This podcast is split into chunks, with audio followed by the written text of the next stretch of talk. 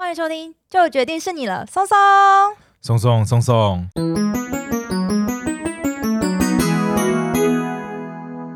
大家好，我是你们的专属训练师拉雅。大家好，我是松松，欢迎大家做会轻松聊自然。哎，拉雅，最近是不是台湾地震频传啊？对啊，最近真的地震超级超级多的。对啊，哦，好几个。然后那个现在台东花莲那边的灾情也蛮严重的，我们真的要为他们好好祈祷，嗯、希望大家都很平安。没错没错，希望大家都平安，都可以安然度过这一次的这个灾情哈。嗯，那那你知道在台湾的地震啊，在传统来讲，我们习俗上都会称它是什么？是不是叫地牛？地牛翻身。对，地牛翻身。你知道地牛翻身这个说法、啊、是台湾独属的吗？这只有台湾人讲地牛翻身哦，所以其他国家就不会称呼地震叫地牛，只有台湾才会。对，只有台湾才会。就是你去什么新加坡、马来西亚、啊、中国啊，可能就比较没有这个说法。你说哎，什么地牛翻身，人家可能。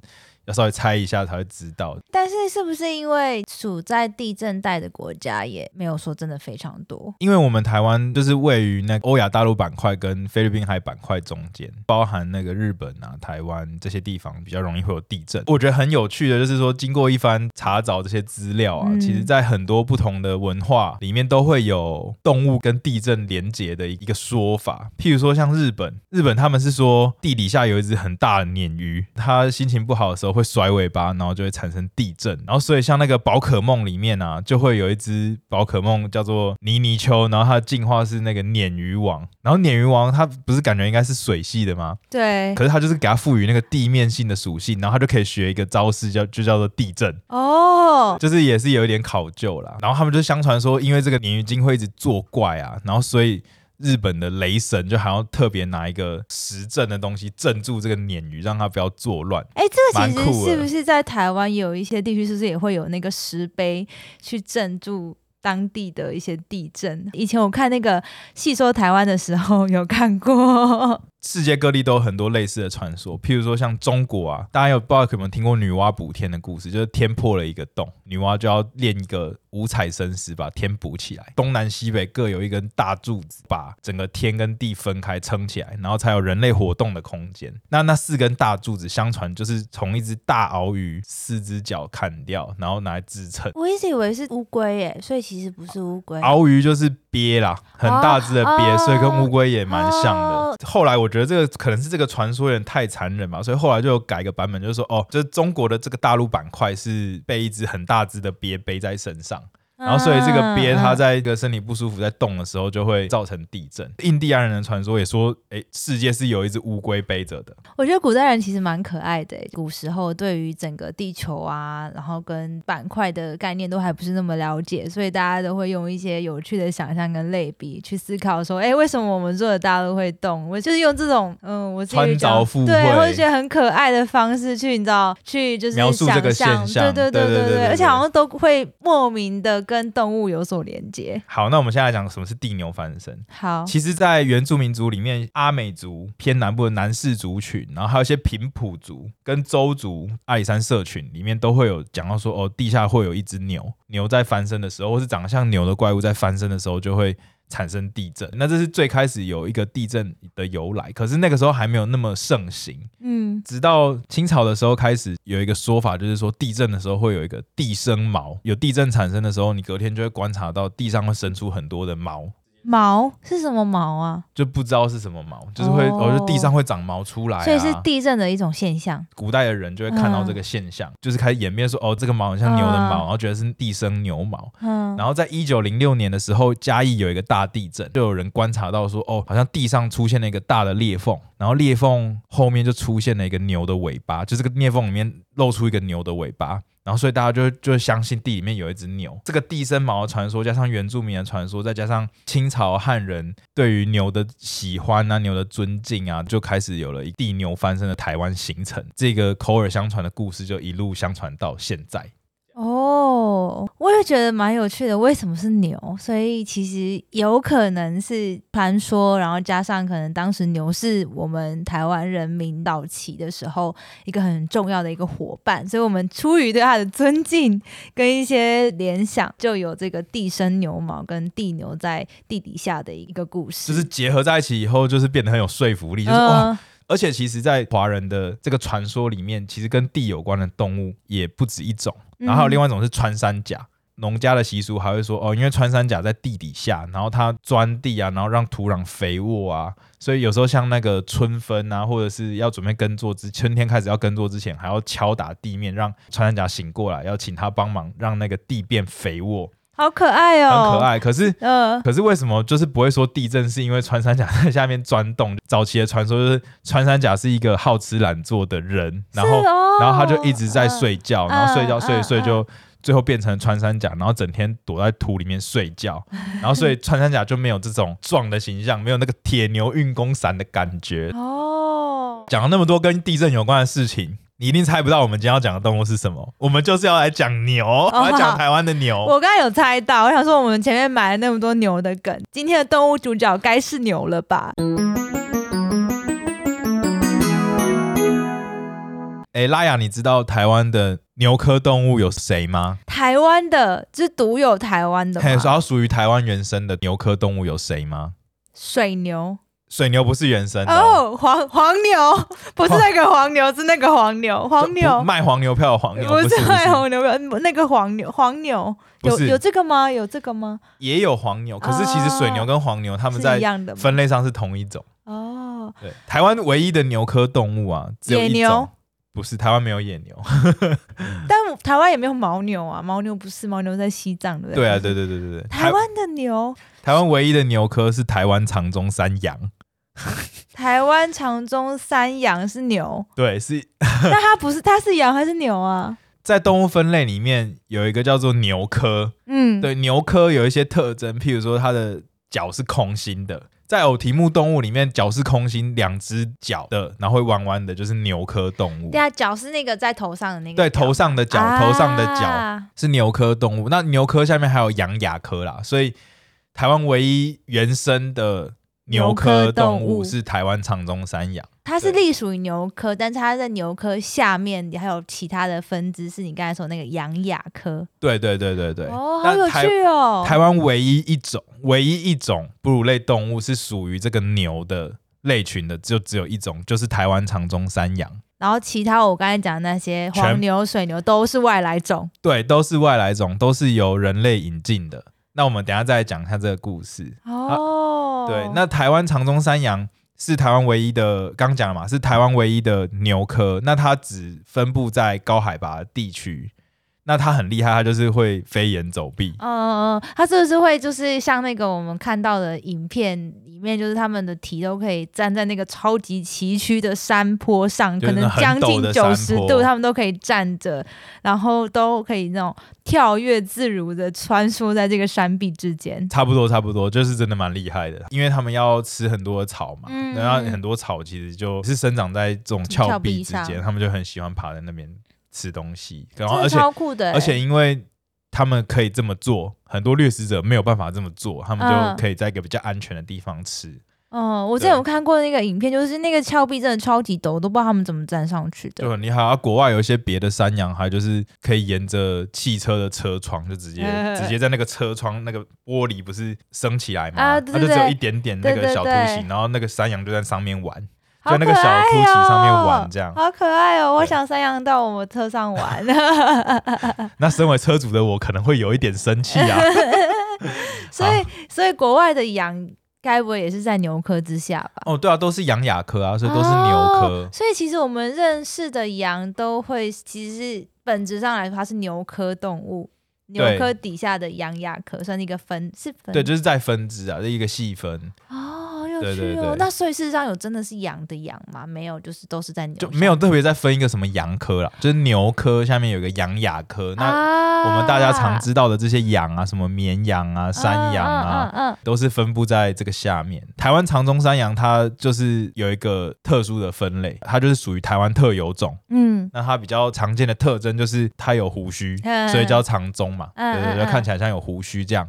那另外就是它的胸口有很明显的大片黄色，所以叫做黄色的毛。黄色的毛就是鲜黄色，嗯、就是很明显。哦，对，所以叫台湾长鬃山羊。那台湾长鬃山羊前阵子有一个传闻啊，就台湾长鬃山羊会中那个显界螨，就是它会有皮肤病。嗯，对，然后每年在冬季的时候会好发，所以有时候就是在山上的居民呢，像阿里山，在二零一八年的时候，就是连续好几只小山羊死掉，都是因为有这个皮肤病的传染。不过现在研究看起来，应该是不至于会影响到他们的族群量啦，所以暂时还没有什么状况。嗯、我们就是可能后续在做观察。其实这个台湾长鬃山羊是台湾特有种。然后也是算保育类动物嘛？哎、欸，保育类动物，保育类动物。哦、怎么感觉台湾的动物好多都是保育类？因为哺乳类都蛮稀少的。嗯嗯嗯嗯。讲完台湾原生种的长鬃山羊，我们来讲跟我们很密切相关的牛们。对，真的牛们。牛们。台湾的牛啊，其实我们常看到的。水牛，那它多半啊是在十七世纪的时候由荷兰人引进的，因为当时的历史背景的关系，需要很多高劳力活动的产业，嗯、譬如说要牛去帮忙载东西，嗯、呃，所以会？对，会有牛车嘛。嗯、他们去印度爪哇引进了亚洲水牛，然后过没多久，我们台湾的先民们有一些就从澎湖啊，或是中国一带，就去引进了拉车的黄牛。黄牛跟水牛只是说他们的用途上的差别，水牛就是比较多拿来耕田的，嗯、那黄牛比较多拿来拿来载载货物或者是拿来吃的。水牛是从印度爪哇那边引进过来的。对，其实整个水牛的驯化史上啊，有两次比较大的驯化，就是说。以前它是野生动物，嗯，然后后来人类就是想办法让它习惯人类的驾驭，哦、对，然后变成了可以、哦、可以跟人类互动啊，哦、可以饲养啊，哦、可以拿来使用的受力的动物。哦、那一次是在五千年前的印度，在恒河流域把河流型的水牛拿来驯化，变成了现在进的这个水牛。嗯，那我不太确定，但是我在猜啦，在另外一次就是大概四千年前，中国还有中南半岛交界那边把湖泊型的水牛驯化，变成人类可以使用了，比较有可能是我们讲的黄牛。可能啊，这是我自己推测。不过就是这些受力使用的牛，由荷兰人还有当时的台湾的先民们呃引进的。嗯，所以他们都不是台湾的原生种，都是引进来的驯化种。对，驯化种水牛，水牛一直到民国四十五年，就是很广泛的被利用，因为那个时候大概台湾就是农业社会。嗯，在民国四十五年的调查，那个时候台湾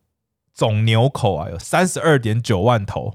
很多哎、欸，对，接近三十三万头水牛。但是那时候的应该都是拿来真的是用来就是耕种啊，或是劳动力的，负责施力的部分呢。那现在是不是都变成是拿来吃？就 是现在肉牛跟那些乳牛那个又不一样哦，所以是不一样的，不一样，不一样，哦、不一样。哇，真的是也蛮多学问的，也蛮多学问的。那这些水牛他们在台湾，因为一路到了民国九十四年，其实。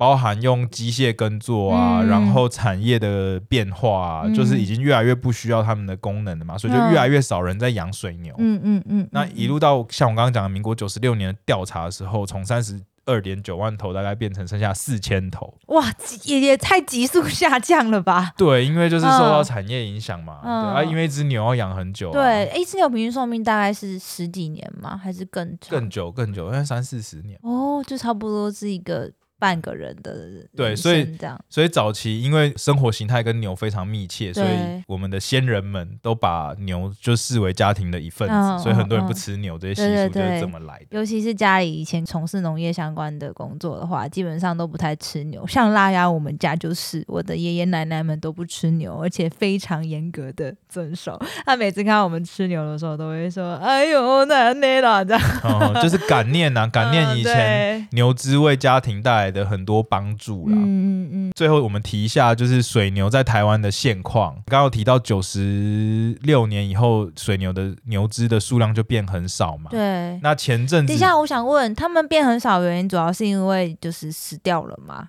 然后就没有新的牛，所以就变很少，还是是有什么疾病吗？还是没有？就是单纯的老化。就是已经没有需要它们的地方，所以就也没有人在刻意去繁殖它们等等这些，哦、然后就自然老化。因为它没有功能性嘛，所以就比较少人就是愿意一直养它们。嗯、然后就是本来是在早期啊，就是以前在阳明山附近。对，之前其实擎天刚上不是有一堆一堆牛吗？然后后来全部都。一夕之间突然死 死光，然后那时候不是闹得沸沸扬扬，说他们是不是得了什么传染病？我也没有特别去追踪，说他们到底为什么死掉。新闻只有说是什么营养不良。就是松松就是要讲现在这个个事情的来龙去脉。啊、好，好，我很想知道。二零二零年十二月爆发，就是阳明山擎天岗的牛只集体死亡的一个事件、啊。嗯，阳明山擎天岗的牛为什么知名？就像我讲的，之前牛只开始没有人使用了嘛，所以擎天岗有一个很大的草坪，然后。然后又有很多的草，很适合拿来养牛。然后大家就把它拿到拿到那边去放生哦。不是大家，就是政府，就是说好，让我们在这边开辟一个一个农场。哦。对，那我们就来安置这些已经没有没有作用的可归的牛。对，无家可归的牛。所以他们在鼎盛时期，大概也收养了有三千头牛左右。哇，这么多！所以以前阳明山擎天岗是满满的牛。就可能有很多牛，哦，然后这些牛就是也让擎天岗变很很知名嘛。对对对对对，对大家会想说我要去看牛。那不过其实也演变到现在已经变很少了，没有没有那么多。那二零一八年那时候大概是还有三十九头野生的牛左右。不过哈，因为这些亚洲水牛，我们刚刚讲嘛，它一开始来的什么中南半岛啊，然后印度啊，对，都是一些比较热带的区域嘛，对对对，所以。以这个亚洲水牛跟黄牛的前身，其实是没有很适应寒带的或是冷温带的这个气候。那以前在夏天的时候，会有专门的巡牛人照顾牛的人。牧童啦，OK，呃，就是那个会咬着一个草，然后在那边放牧的那个牧童。对，就是会把夏天的时候赶上擎天岗去吃草，冬天的时候就会移下来平地，然后用一些牛棚什么的，就是保温什么保温啊，对，然后用牧草饲养。不过因为这个业务就是随着牛只的减少，在二零一六年台北农会就结束了这个业务。嗯，对，那就让牛只就是自由自在在擎天岗生活。嗯，对，不过这样就会产生问题。对啊，这好像不。不是自由自在，因为他们就不适合，不适合都一直待在山上。对，就没有人带他们下山，啊、所以在冬天的时候，第一个很冷吧？对，他们很冷，然后山上的草在冬天的时候又长得比较慢，嗯、就没有东西吃，嗯、然后就开始每年都会有一两只牛自然死亡。嗯嗯，对。那后来又不幸的发生牛只攻击人的事情。嗯，那个时候阳明山国家公园管理处就决定设围栏，把人跟牛只的生活空间区隔。嗯，对，那本来利益是良善的啊，但是没想到就是因为设了这个围栏，牛就出不去嘛，他们能够生活的空间又变得更少，能吃的少又变得更少，嗯、然后人类又不喂不到他们，然后冬天就是。大家都没东西吃，又很冷，然后所以就一下子死掉很多牛啊！好，怎么听起来有点哀伤啊？对，那所以这个事情在当时引发了蛮多的争议。对，还有很多揣测嘛，大家都在讲说是有人去毒牛啊，还是说放了什么东西让牛全部死？对，所以就是到了后来这个事情，就是把剩下的牛只就是想办法。诶、欸，好好安置啊，还是找了一个类似农场啊，嗯、然后架设牛棚，好好照顾他们。哦、所以现在阳明山上已经擎天岗上已经没有牛了，应该已经没有牛了。哦，哇，原来这个故事背后有这么多的。其实牛移开擎天岗这件事情，还有一些后续的深度讨论。因为啊，台湾早期在这些中低海拔的地区，都有一个很大型的草食动物，嗯、原生的。大型的。大家猜得到是什么吗？大型的。后来不见了。不见了。对，以前吗？以前以前和台湾云豹不是云豹，云豹是肉食的啦。Oh, I'm sorry。对对对，台湾早。对对，我想猜，我想猜。然后再给你一个机会。嗯，马吗？没有，台湾也没有马。打梅花鹿啊啊！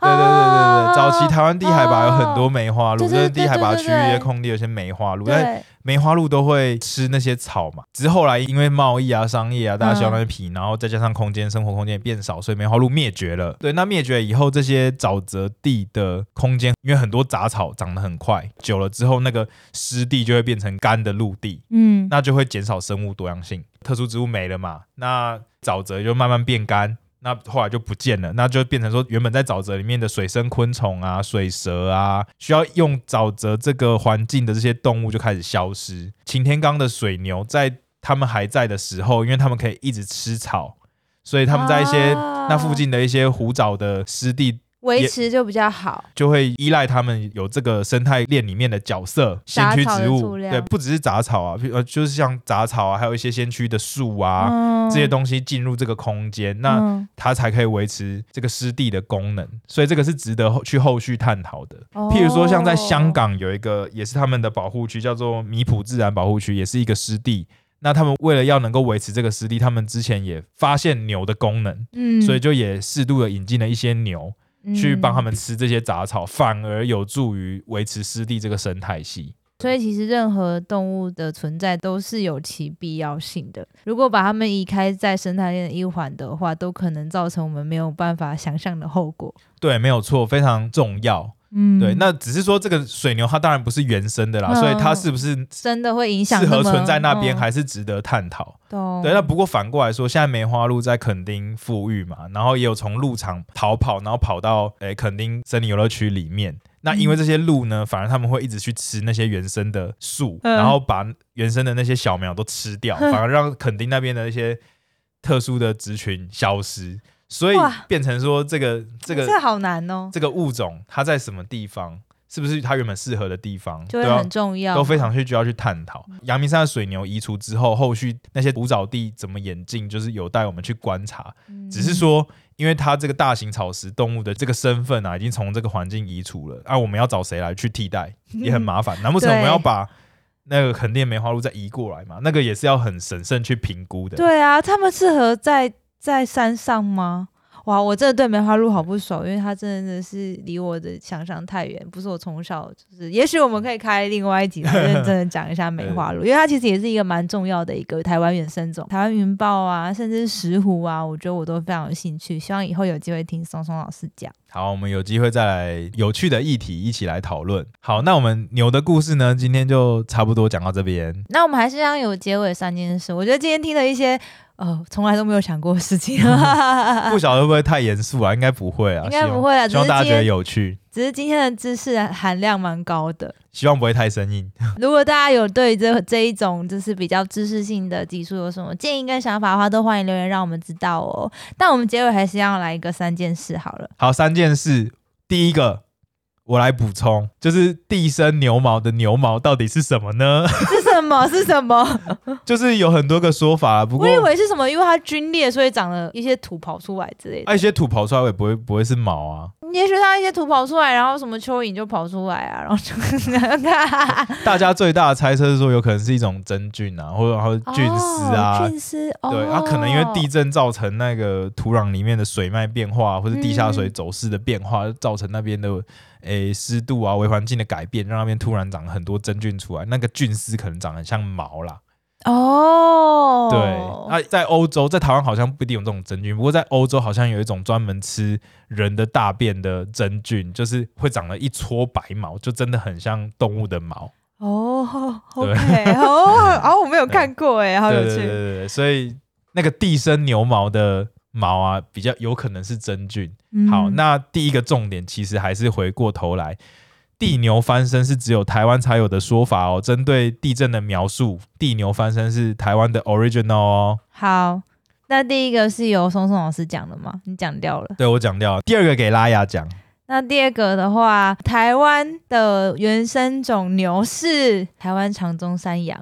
对，是台湾长鬃山羊哦。台湾没有原生的牛哦。它只有牛科底下的羊，这个超有趣的，我第一次知道，他们很会爬山。哇，第三个的话，我想想，我觉得有好多都值得讲啊。台湾阳明山上擎天岗的野牛已经被移除了，之后如果说有可能，不确定会不会造成生态上面有环境上面的一些改变。这件议题呢，如果大家心有余力或者想要知道更多的话，也欢迎可以一起去了解。对，去关心，对，关心。最后，松松老师这边总结一下，就是每一个动物在生态系里面都扮演着它自己重要的角色。那台湾的中地海拔原本的大型草食动物已经不见了，已经没有梅花鹿了。水牛在当做这个代理，这个大型草食动物可能可以抑制一些先驱植物的快速生长的这个角色不见了以后。未来的环境会怎么演变，都还值得我们去关心、去关注。好哦，谢谢松松老师今天的分享。嗯，虽然就是这个议题好像离我们生活有点远，但我觉得也是一个很好的学习。然后欢迎就是大家跟我们一起一起来更关心自然生态跟环境保育哦。好，那我们今天的节目就到这边。对，然后喜欢我们的话呢，也不要忘记帮我们按赞、分享，然后订阅，然后也欢迎到我们每一集的 podcast 下面留下你们的想法哦。然后另外呢，因为我们最近多了非常非常多来自 MixerBox 这个平台新增的听众朋友们，那也欢迎大家可以到我们的这个节目底下跟我们一起互动留言哦。那今天就到这边，我是松松，我是拉雅，拜拜，拜拜。